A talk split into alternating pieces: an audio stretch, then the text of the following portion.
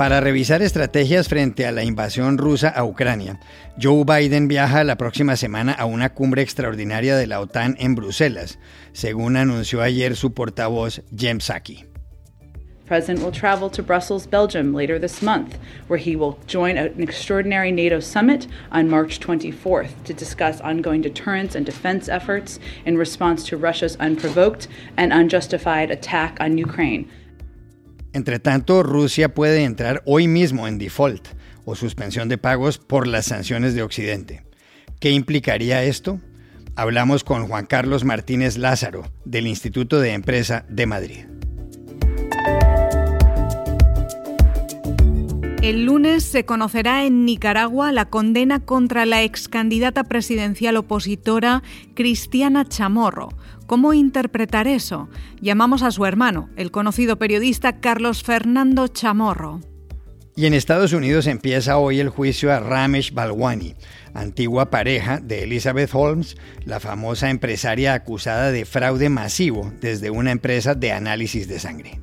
Aquí les contamos toda la historia de esta mujer que logró tener entre los directivos de su empresa a exsecretarios de Estado, a pesar de que había mentido por años. Hola, bienvenidos a El Washington Post. Soy Juan Carlos Iragorri, desde Madrid. Soy Dori Toribio desde Washington, D.C. y nuestro compañero Jorge Espinosa no pudo estar en este episodio. Es miércoles 16 de marzo y esto es todo lo que usted debería saber hoy.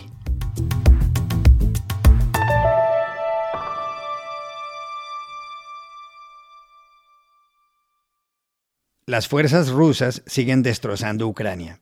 Los ataques contra Kiev, la capital, continuaban ayer, y en Mariupol, en el este, médicos y personal sanitario eran rehenes de las tropas de Vladimir Putin dentro de un hospital para mostrar su solidaridad con los ucranianos y en abierto desafío ante el peligro, ayer visitaron Kiev los primeros ministros de Polonia, Mateusz Morawiecki, de Eslovenia, Janes Jansa y el de la República Checa, Peter Fiala. Y mientras la ONU informaba que más de 3 millones de personas han salido ya de Ucrania, el presidente de ese país, Volodymyr Zelensky, señalaba que los ucranianos no entrarán a formar parte de la OTAN. Además, Rusia anunciaba sanciones contra Joe Biden. Por otro lado, las sanciones que Estados Unidos y la Unión Europea le han impuesto a Rusia han incrementado el riesgo de que ese país entre en default o suspensión de pagos. Es algo que no es improbable, dijo en CBS News la directora gerente del Fondo Monetario Internacional, Kristalina Georgieva. Según Georgieva, Rusia tiene el dinero para pagar su deuda, pero no puede acceder a él. La directora gerente del Fondo Monetario no ocultó en CBS News su preocupación en el sentido de que una suspensión de pagos de Rusia tendría efectos más allá de ese país y de Ucrania. No longer we think of Russian default as improbable event. Russia has the money to service its debt but cannot access it. What I'm more concerned is that they are consequences that go beyond Ukraine right. and Russia. El asunto es que Rusia debe hacer un pago hoy de más de 115 millones de dólares y otros tres a lo largo del mes. Si entrara en suspensión de pagos, sería la primera vez que incurre en algo así desde 1998 y la primera en default en moneda extranjera desde la Revolución de 1917. Rusia ha tenido buena fama como país deudor. Ha pagado cumplidamente. Su deuda jamás ha sido muy alta y además cuenta con grandes reservas de gas y de petróleo. Pero la guerra en Ucrania y las sanciones contra Moscú han cambiado todo el panorama. ¿Qué implicaría que Rusia no cumpliera ahora con el pago? Llamamos ayer a Juan Carlos Martínez Lázaro, profesor de Economía Internacional del Instituto de Empresa de Madrid. Esta semana eh, vencen intereses de bonos rusos por valor de 117 millones de dólares y el gobierno ruso dice que va a hacer frente a esa deuda pagándolo en rublos en vez de en dólares, porque dice que las sanciones le impiden hacerlo en, la moneda norteamericana. Pero lo previsible es que los acreedores no acepten el pago en rublos, por lo que se iniciará lo que se conoce como, como un proceso de default de la deuda rusa. Rusia tiene unos 120.000 millones de deuda del gobierno en dólares, pero muchas empresas rusas como uh, Gazprom, Lukoil o Severstal han emitido también bonos por los que tienen que pagar intereses en dólares en los próximos días y semanas y también parece probable que no lo, no lo hagan. ¿Qué ocurrirá entonces si se produce un default? Bueno, si el gobierno ruso y las grandes empresas no pagan o deciden pagar en rublos, se iniciaría un periodo de, de gracia de un mes para que lo hicieran y pasado este, este mes lo normal es que empezase una negociación entre los acreedores y los deudores para llegar a un acuerdo sobre el pago o sobre la reestructuración de las deudas. Pero debido al conflicto y a las sanciones sobre la economía rusa, lo normal, que esas lo normal será que esas negociaciones no se lleven a cabo hasta que la guerra acabe o y se produzca una relajación de las sanciones. Mientras tanto, ni el gobierno ruso ni las grandes empresas rusas tendrán acceso al mercado de capitales, es decir, no podrán solicitar nuevos préstamos o refinanciarlos, y por otro lado, los inversores que tengan deuda rusa, como pueden ser eh, fondos y prestamistas, pues van a sufrir importantes pérdidas.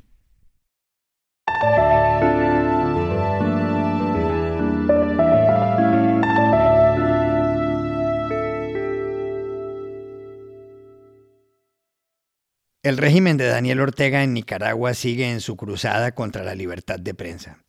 El viernes, un juez de ese país, Luden Quirós, declaró culpable de lavado de dinero y de otros delitos a la periodista Cristiana Chamorro, expresidenta de la Fundación Violeta Barrios de Chamorro.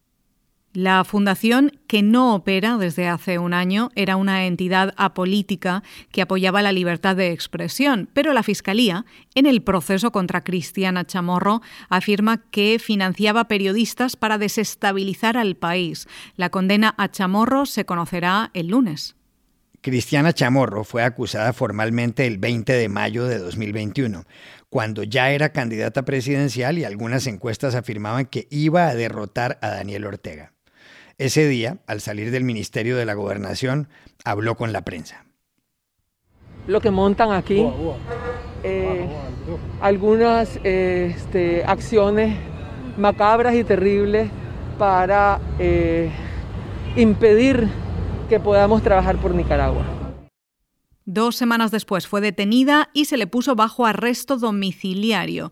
Todo era producto de la llamada Ley de Agentes Extranjeros que el Parlamento aprobó a finales de 2020 para impedir que ciertas fundaciones recibieran donaciones del exterior. Cristiana Chamorro, que tiene ahora 68 años, no fue la única candidata presidencial detenida por acusaciones dudosas. Varios aspirantes más corrieron la misma suerte y han recibido condenas. En junio, Daniel Ortega se refirió al asunto. No estamos juzgando candidatos. Aquí se está juzgando a criminales que han atentado contra el país, contra la seguridad del país contra la vida de los ciudadanos al intentar nuevamente organizar otro 18 de abril, otro golpe de Estado para provocar lo que ellos llaman el cambio de régimen. Eso es lo que estamos persiguiendo, eso es lo que se está investigando y eso es lo que se castigará en su momento tal y como lo mandan las leyes. El 18 de abril al que alude Daniel Ortega en esas declaraciones fue el del año pasado. En esa ocasión hubo protestas callejeras por el aumento de los aportes de las empresas y los trabajadores al sistema pensional. La respuesta policial fue excesiva. Hubo más de 300 muertos. Ortega, que gobierna ininterrumpidamente desde el año 2007, fue reelegido hace poco más de cuatro meses. No tuvo rivales Estaban presos y lo siguen estando. Por eso muchos países desconocen su triunfo y le exigen elecciones libres. Cristiana Chamorro no fue la única a quien la justicia de Nicaragua halló culpable el viernes. Del grupo también forman parte uno de sus hermanos, Pedro Joaquín, dos antiguos empleados de la fundación y el conductor de la señora Chamorro. ¿Cómo interpretar esa decisión judicial? Se lo preguntamos ayer al también hermano de Cristiana Chamorro, el conocido periodista y director de Confidencial, Carlos Fernando Chamorro. Hay que entender que estos no son juicios normales, porque en Nicaragua no hay un Estado de Derecho, sino un Estado policial que se impuso en septiembre de 2018. Entonces más bien son simulacros de juicio que se realizan en una cárcel sin derecho a la defensa. Ahora, la razón de fondo de esta condena es un intento del régimen por legalizar la anulación de la competencia política que ocurrió en las elecciones del 7 de noviembre del año pasado. Otros seis precandidatos presidenciales presos, Arturo Cruz, Félix Maradiaga, Juan Sebastián Chamorro, Medardo Mairena, Miguel Mora y Noel Vidaurre, ya fueron condenados por presunta conspiración a penas de hasta 13 años de cárcel. Mi hermana Cristiana es la séptima precandidata sentenciada por el supuesto delito de lavado de dinero que no pudieron demostrar en nueve meses de investigaciones y siete días de audiencias judiciales.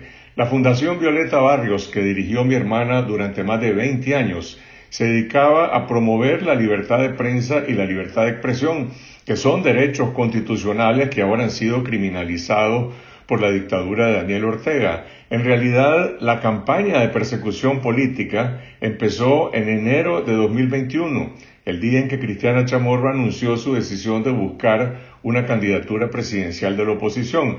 El verdadero crimen entonces está en demandar elecciones libres, unas elecciones que Ortega iba a perder, y por ello mi hermana y los otros seis precandidatos presidenciales de la oposición fueron encarcelados el año pasado cuando Ortega se robó las elecciones para imponer su reelección sin competencia política. Ahora, yo creo que con esta condena, Ortega más bien va a relanzar con más fuerza la demanda nacional e internacional para presionar por la liberación incondicional de todos los reos de conciencia en Nicaragua.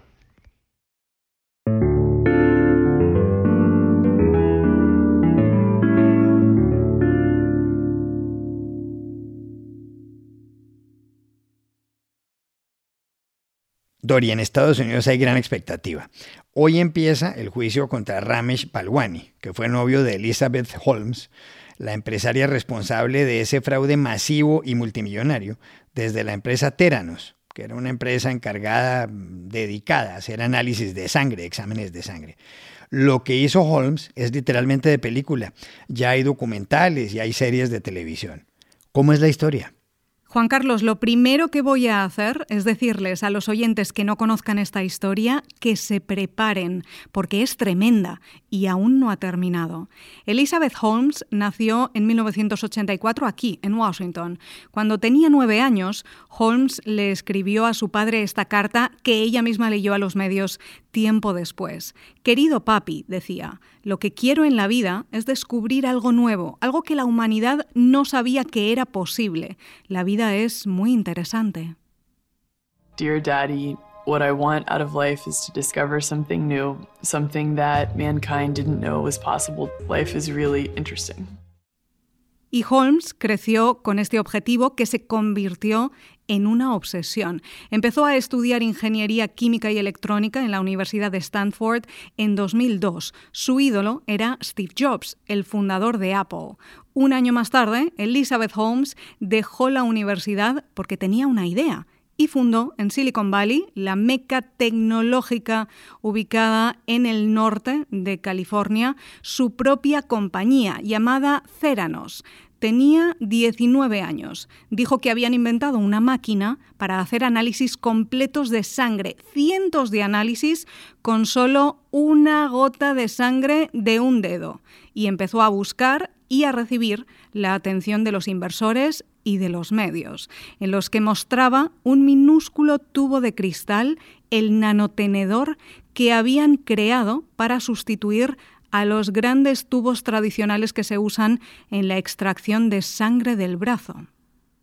First, we've created these little tiny tubes, which we call the nanotainers, which are designed to replace the big traditional tubes that come from your arm and instead allow for all the testing to be done from a tiny drop from a finger.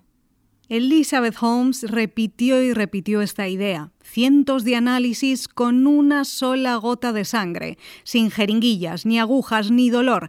Quería revolucionar la tecnología sanitaria para abaratar costos y que fuera accesible a millones de personas. Quería cambiar el mundo, decía, y ser millonaria y la atención creció. Con portadas de revistas, premios, inversores, todos hablaban de su carisma, todos quisieron creerse su historia. El problema es que mientras, de puertas para adentro, nada funcionaba en los laboratorios de Céranos. El producto fue rechazado por las grandes farmacéuticas como Pfizer y no recibió la autorización de la FDA, la Administración de Alimentos y Medicamentos. Así, durante más de una década. Pero en público, Elizabeth Holmes decía que era un éxito rotundo el expresidente de Estados Unidos, Bill Clinton, la invitó a su fundación en 2015 y le preguntó cuántos años tenía cuando fundó Theranos. 19, respondió ella, entre aplausos y risas. You founded this company 12 years ago, right? Yeah. Tell them how old you were. I was 19. Yeah. So, don't worry about the future. We're in good hands. Que nadie se preocupe por el futuro. Estamos en buenas manos, celebró Clinton. Para entonces, Ceranos estaba valorada en 9.000 millones de dólares. Elizabeth Holmes estaba en la lista de las 100 personas más poderosas de la revista Time y era la billonaria hecha a sí misma más joven de Estados Unidos, la estrella de Silicon Valley, la heredera de Steve Jobs, decían los expertos. Ella se creyó ese papel. Solo vestía de negro, con jerseys de cuello alto como Jobs y una voz cada vez más grave. Holmes consiguió un acuerdo de venta con Walgreens, la segunda cadena de farmacias más grande del país, y que se unieran a la junta directiva de Ceranos decenas de figuras de alto nivel, incluidos los exsecretarios de Estado Henry Kissinger y George Shultz. Madre mía, Henry Kissinger y George Shultz. ¿Y qué pasó después? Pues lo que ocurrió es que las cosas empezaron a cambiar porque los empleados empezaron a hablar. Uno de ellos fue Tyler Schultz, nieto del exsecretario de Estado, que trabajaba en el laboratorio y denunció de manera anónima que allí no funcionaba nada, que había presiones, amenazas, secretismo y los medios empezaron a investigar. En 2015, el diario The Wall Street Journal publicó varios artículos destapando que eran empresas externas con máquinas de toda la vida que estaban haciendo los análisis de sangre, pero con menos sangre y diluida para aumentar su volumen, generando una avalancha de errores en los diagnósticos, jugando con la salud de miles de personas. En 2018, el Departamento de Justicia presentó cargos contra Elizabeth Holmes y contra su número dos y expareja sentimental, Sunny Balwani. Les acusaron de engañar a los inversores, a los médicos y a los pacientes. Entonces, ella confesó que no todo era verdad. And how many tests could it run at that time in 2010? Um, I, I, I don't know exactly what the number was. It was probably um, tens of, of tests. So when you say tens of tests, you mean something less than 100? Yes. ¿Cuántas pruebas podía hacer la máquina? preguntó la fiscalía. Holmes respondió que probablemente decenas, menos de un centenar, mucho menos de lo que había predicado durante años. Confesó que no se usaba en hospitales ni en la guerra de Afganistán, como había prometido. Dijo no lo sé más de 600 veces y se declaró inocente.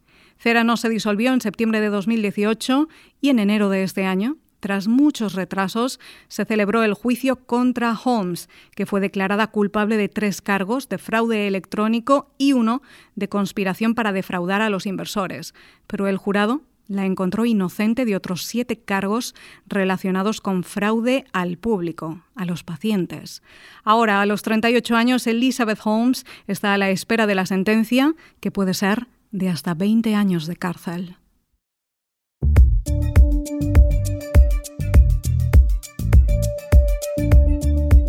Aquí termina el episodio de hoy de El Washington Post, El Guapo. En la producción estuvo Cecilia Favela. Por favor, cuídense mucho. Y pueden suscribirse a nuestro podcast en nuestro sitio web, elwashingtonpost.com, seguirnos en nuestra cuenta de Twitter, arroba el post, y también nos encontrarán en Facebook buscando el Post Podcast. Chao, hasta la próxima.